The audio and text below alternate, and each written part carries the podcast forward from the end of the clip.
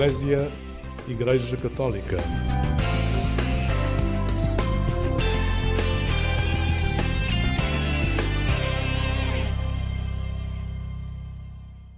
Olá, muito bom dia, bem-vindos a esta emissão do programa Eclésia da Igreja Católica. Nesta viagem que temos vindo a fazer pelos momentos da Jornada Mundial da Juventude, que marcou o mês de agosto na Igreja Católica e não só em Portugal, hoje levámo-lo até um dia particular, dia em que o Papa visitou a Universidade Católica Portuguesa, para falarmos de um projeto que lá foi apresentado, a Economia de Francisco, e não só, fique desse lado, vai valer a pena. Começo com Samuel Lúria e o seu tema Aos Pós.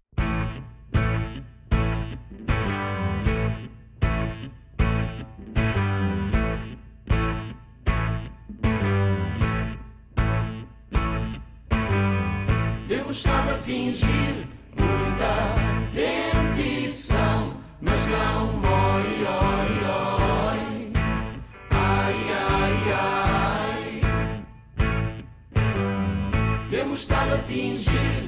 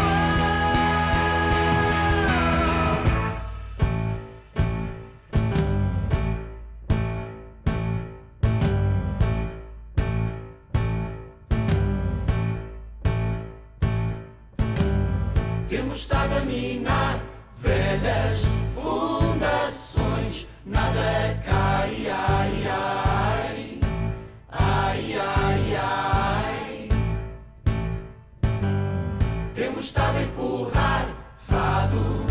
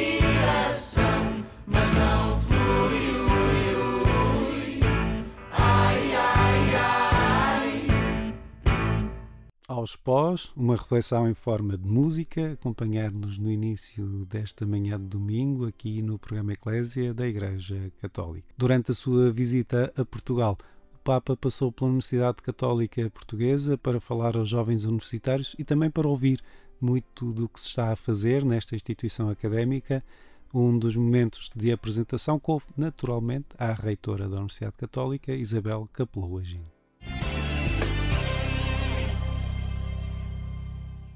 Orgulhamos-nos, em particular, do trabalho com jovens em situação de fragilidade social e económica, migrantes e refugiados, apoiados ao abrigo do Fundo Papa Francisco. A universidade é, por definição, um espaço de busca, de risco, de desconforto, de diálogo e de acolhimento. Perante realidades marcadas por exclusão e desigualdade, numa época de incerteza, a universidade ergue-se como guardiã da esperança, o que significa promover a capacidade de sonhar, auxiliar a discernir, escutar as vozes em nosso redor, escutar o tempo e intervir nele, defendendo a dignidade das mulheres e homens e acreditando na sua capacidade de transformação.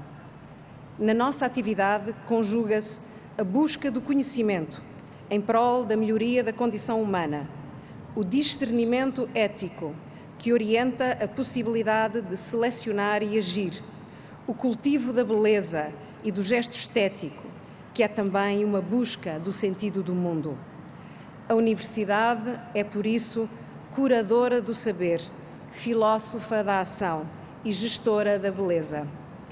Santo Padre, na encíclica Laudato Si, convida-nos a pensar num só mundo com um projeto comum e a acolher o mundo como um sacramento de comunhão. A ciência e a investigação requerem reconhecimento mútuo e capacidade de transformar e transcender num envolvimento comunitário e colaborativo. A nossa proposta é rica em valores, porque decorre de uma específica visão cristã e humanista da existência. Mas para honrar esta tradição, devemos desafiar-nos constantemente. A universidade não existe para se preservar como instituição, mas para responder com coragem aos desafios do presente e do futuro. E por isso será sempre projeto, nunca obra terminada. O lançamento do novo Campus Veritati da Universidade Católica Portuguesa, cuja primeira pedra Vossa Santidade irá abençoar, alarga o espaço de acolhimento do nosso campus aberto ao mundo, à escuta e à esperança.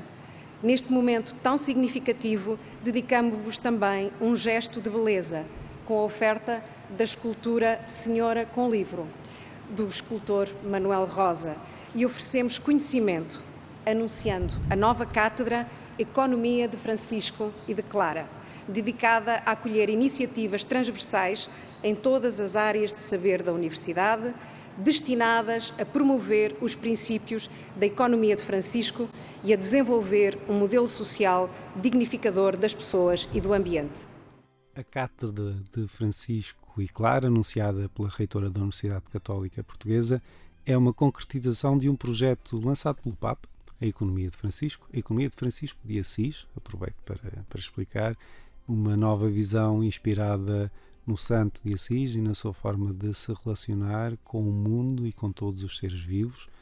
Para falar sobre isto, eh, tive a oportunidade de conversar com Carlos Figueira, que integra a equipa de coordenação da Economia de Francisco, em Portugal. Como é que é ouvir do Papa palavras de estímulo aqui diretamente em Portugal, não só em Assis, como já aconteceu, e, e pedir que a Universidade repense efetivamente a economia do futuro? Acho que hum, é especial por ser em Portugal, não é? Como, tá, como o Otávio disse bem, já ouvimos em Assis e, e lá foi muito tocante. Uh, foi de facto evidente a confiança que o Santo Padre deposita em nós. Eu senti-me muito tocado e, e de facto uh, vim de Assis com um espírito de compromisso reforçado e ser em Portugal, uh, ouvir falar da economia de Francisco. Acho que é especial. Uh, eu estou um bocadinho ansioso, confesso, para ver o que é que o Santo Padre nos vai dizer, porque são sempre também discursos muito ricos Cada palavra é de uma profundidade imensa um, e, portanto, é especial. Acho que também vai ser mais um reforçar do, desse tal compromisso e espero efetivamente que também um, estamos numa universidade hoje, não é? Que as universidades repensem de facto os currículos. Nós temos também aqui, estamos aqui ao lado da Casa da Economia de Francisco, temos tido um, várias uh, conferências uh, talks, diálogos, uh, conversas e já tem, se falado, tem tem havido... falado disso. Ainda ontem tivemos uma conferência onde esteve a reitora da, da Universidade Católica Portuguesa e falávamos também um bocadinho disso um, e acho que é evidente que as universidades têm que mudar os seus currículos, têm que ter noção desta integralidade que o Papa Francisco fala muito, esta ecologia integral economia integral, se quisermos, e acho que é, é premente esta, esta mudança. O que é a economia de Francisco? Ok, vou tentar defini-la rapidamente. Um, e se calhar começo por desmistificar o que não é a economia de Francisco. Primeiro, não é um modelo económico, não é um manual com respostas, não. Muitas vezes até temos mais perguntas do que respostas. Acho que faz parte do processo e, como o Papa nos diz, desde a exortação apostólica, a alegria do Evangelho, nós temos que nos ocupar mais em iniciar processos do que ocupar espaços. E é muito por aí. Nós iniciamos processos, a economia de Francisco é um processo, uh, passo a passo, vamos seguindo, vamos, não há um, um caminho pré-definido, temos uma visão clara, obviamente, que é uma economia diferente, uma economia mais humana, inclusiva, cuida da criação e não a devasta, uh, mais sustentável, não é? Obviamente, uh, que integra e não deixa ninguém para trás. Uh, e portanto essa é a nossa visão, é clara, mas não há nenhum caminho pré-definido. E estamos neste processo, vamos descobrindo, vamos desbravando caminho e vamos por aí, mas também ao mesmo tempo é uma comunidade é uma comunidade não só de economistas, não só de empreendedores, temos aqui pessoas da comunicação, médicos, advogados, pessoas de, de várias áreas. A economia é, Francisco é também isso, é uma comunidade muito diversa, mas que também, como ficou evidente em Assis, é uma comunidade que congrega muita diversidade, mas com uma vocação comum, que é estarmos ao serviço de, dos outros, estarmos ao serviço da, da casa comum. Um, e acho que passa muito, muito, muito por isso.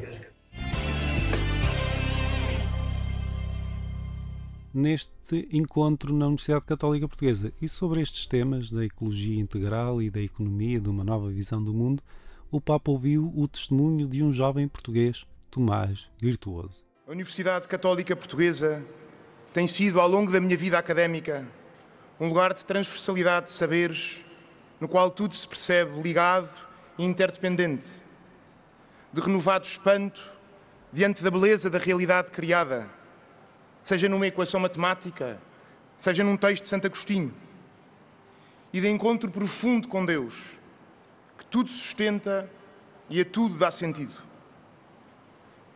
Muito daquilo que o Santo Padre propõe na sua Laudato Si, pude eu viver ao longo destes anos felizes como aluno da Católica. Tanto nos bancos das aulas ou da biblioteca, como na experiência muito marcante da Missão País, tanto no projeto Economia de Francisco, como nas muitas amizades que aqui fiz e que me lembram que a minha vida ganha propósito e grandeza quando é vivida com outros e ao seu serviço. À minha geração, parece-me que se pede que não ignore as muitas intuições que a Laudato Si nos lança. Em primeiro lugar, que nos estimule a mobilizar cada vez mais a melhor ciência pondo verdadeira confiança no dom divino da razão, para continuar a encontrar soluções efetivas para os desafios com que nos debatemos. Em segundo lugar, que nos convença crescentemente a não aceitar quaisquer avanços tecnológicos que não tenham um forte enraizamento ético e espiritual, que não garantam o respeito pela dignidade inviolável da pessoa e por toda a criação. Em terceiro lugar, que nos leva à decisão firme de viver de acordo com as exigências do bem comum, esse princípio estruturante da doutrina social da Igreja. Por um lado, que nos encoraja uma conversão de vida, da cabeça, do coração e das mãos. E por outro lado, que nos anima uma participação política e social mais comprometida, que coloque no centro a opção preferencial pelos pobres. Em último lugar, especialmente para todos os jovens católicos da minha geração, que nos entusiasma a evangelizar, a dizer sem medo que não é possível uma verdadeira ecologia integral sem Deus, que não pode haver futuro num mundo sem Deus. Santo Padre, no quarto Congresso Internacional sobre o Cuidado da Criação, que a Universidade Católica acolheu no início desta semana, por iniciativa da Fundação João Paulo II para a Juventude, foi justamente com a ecologia integral que nos comprometemos. Com a certeza de que Cristo Deus vivo e verdadeiro, é a resposta a um mundo que procura um sentido por entre as alegrias e as tristezas do tempo presente. Tenho a alegria de poder entregar nas mãos de Vossa Santidade o manifesto que resultou dos nossos trabalhos acerca dos estilos de vida para uma nova humanidade. Obrigado, Santo Padre, por nos convidar a ser verdadeiros adoradores de Deus e, com isso, a viver com sabedoria, a pensar com profundidade e a amar com generosidade. Muito obrigado. Foi o testemunho deixado ao Papa Francisco por Tomás Virtuoso, um jovem universitário português, sobre as questões da ecologia integral e de uma nova visão do mundo e da sociedade. Um bom dia para si que acompanha esta emissão do programa Eclésia da Igreja Católica. Nós vamos voltar daqui a pouco ao que foi esta passagem do Papa Francisco pela Universidade Católica Portuguesa. Antes quero deixar-lhe um novo convite musical. É um tema de que eu gosto muito. Chuva no Mar, Carminho com Marisa Monte. Um, dois, três e um.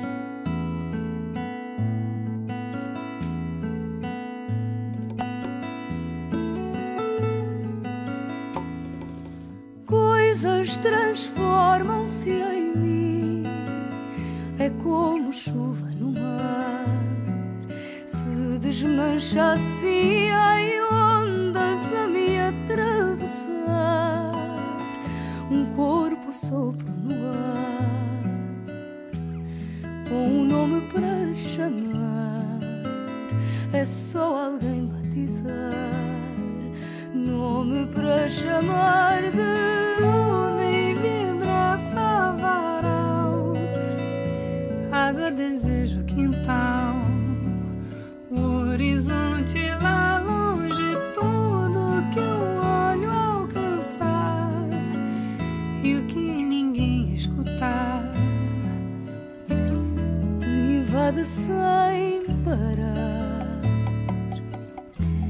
te transforma sem ninguém notar. Frases, vozes, cores, ondas, frequências, sinais. O mundo é grande demais. Coisas transformam-se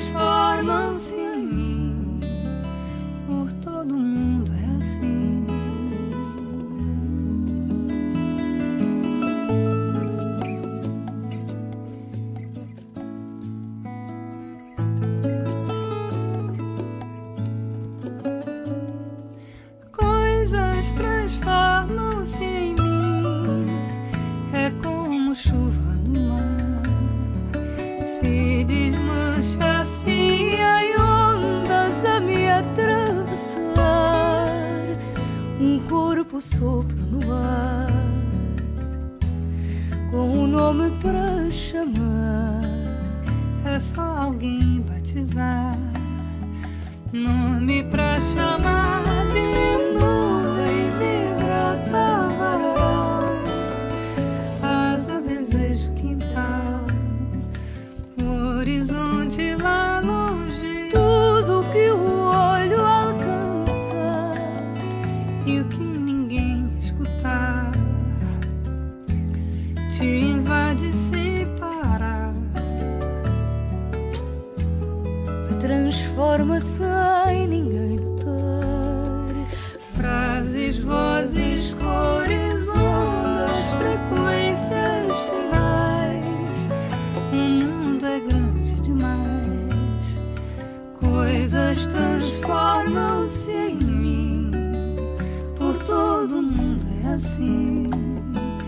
Isso nunca vai ter fim.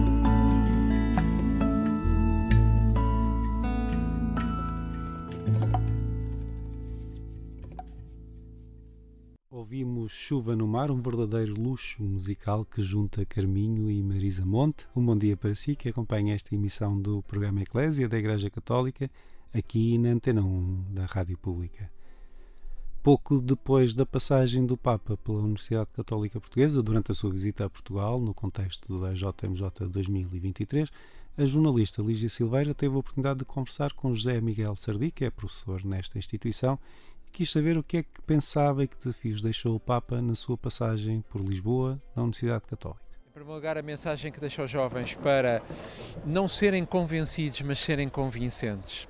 Ou seja, para tudo aquilo que fazem se empenharem em construir eh, um mundo melhor. E o Papa soube um, ir aos jovens. Ele apresentou-se como ancião, alguém que tem 86 anos, mas que sabe falar aos jovens.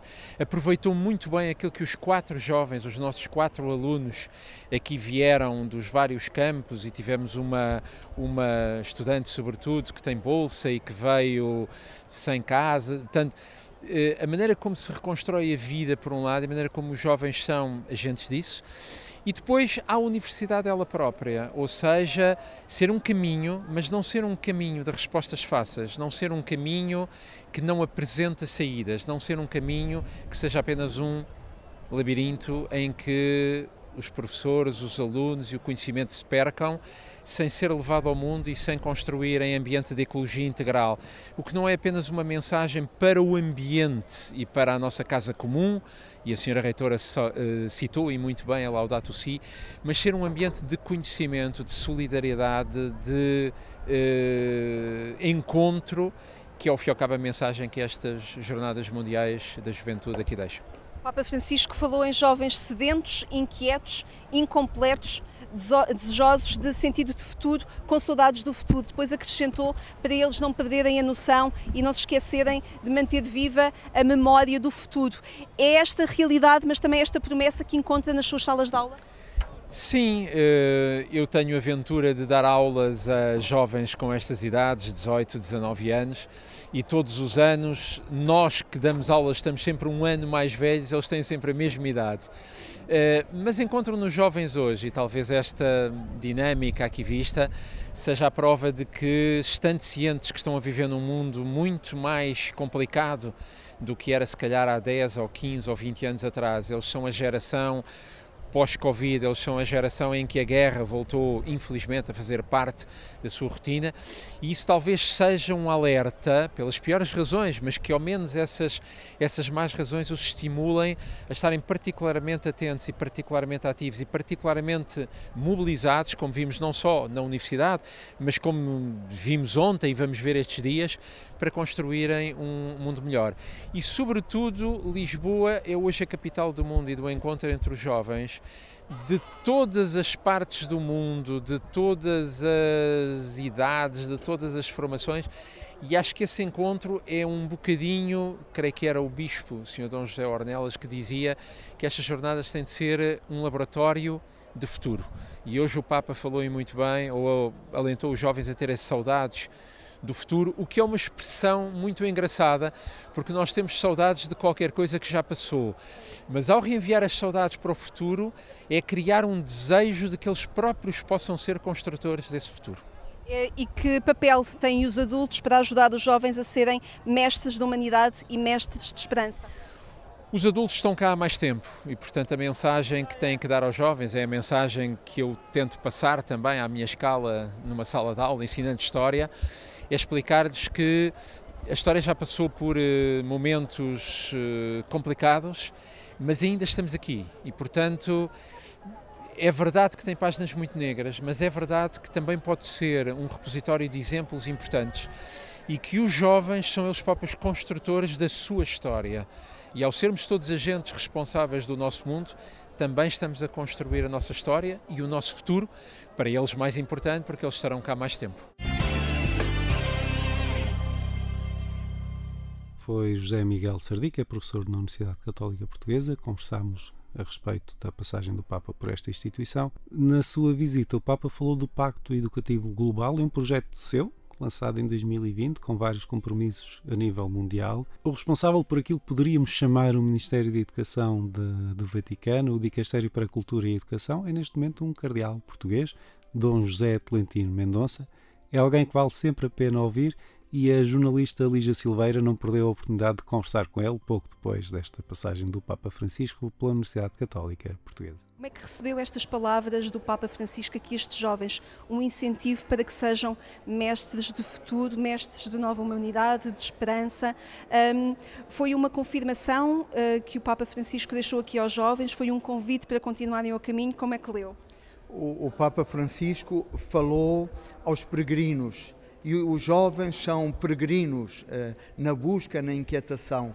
E o Santo Padre sublinhou muito dois verbos: o verbo buscar e o verbo arriscar, que são dois verbos também no coração da, da universidade e do mundo escolar. Porque buscar é estar aberto à, à verdade, é, é, viver na procura, é, sentir que não se está já completo, não estar do lado das respostas fáceis, mas aberto às grandes perguntas. E, e por outro lado, arriscar. Quando se encontra o tesouro, há que dar a vida. E nesse sentido, o Santo Padre desafiou muito os jovens a arriscar na igreja, a acreditar que nós não vivemos tempos de crepúsculo, mas que eles são responsáveis pelo amanhecer e pela primavera do cristianismo. O que quis o Papa Francisco dizer quando os convidou para manter vivas as memórias do futuro? É, é uma expressão belíssima. Eh, o Papa Francisco muitas vezes eh, diz que é preciso frequentar o futuro. E hoje acrescentou eh, uma forma nova, citando o Padre António Vieira. Ele falava primeiro das saudades do futuro, mas depois acrescentou isso: é preciso ter memória do futuro. Ora, memória do futuro é uma imagem que nos dá a volta, porque nós normalmente temos memória do passado mas recordar-se de que há futuro é sem dúvida uma amarra importante, é uma espécie de corrimão eh, que nos ajuda a passar pelas situações de crise, tendo o olhar e o coração fixos no horizonte. E que, o que quis ele dizer, convidando os jovens a serem coreógrafos de uma dança da sua vida? É, é, é muito importante ver como o Papa Francisco desafia os jovens a construir eh, outras versões do mundo, porque aquilo que temos não é a única forma possível, não é inevitável. E nesse sentido, ele desafia os jovens a, a construírem uma nova coreografia social isto é, novas relações internacionais, nova forma de viver a economia, de viver a política, de viver as humanidades, eh, com atravessados pelos grandes valores do Evangelho, pelos grandes valores humanistas, mas acreditando verdadeiramente que é possível. Eh, é, é, é, é possível eh, que aquilo que nós queremos, sonhamos, possa verdadeiramente acontecer.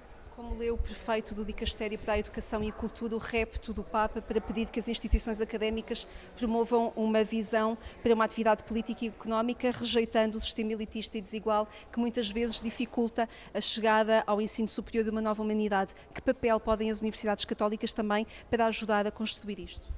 Infelizmente, no mundo de hoje, a educação e a educação superior em particular ainda são um privilégio porque em muitas zonas do mundo e, uh, e em todos os países, uh, alguns grupos sociais não conseguem uh, aceder à formação superior. E, nesse sentido, há o desafio à consciência de que se trata verdadeiramente de uma responsabilidade.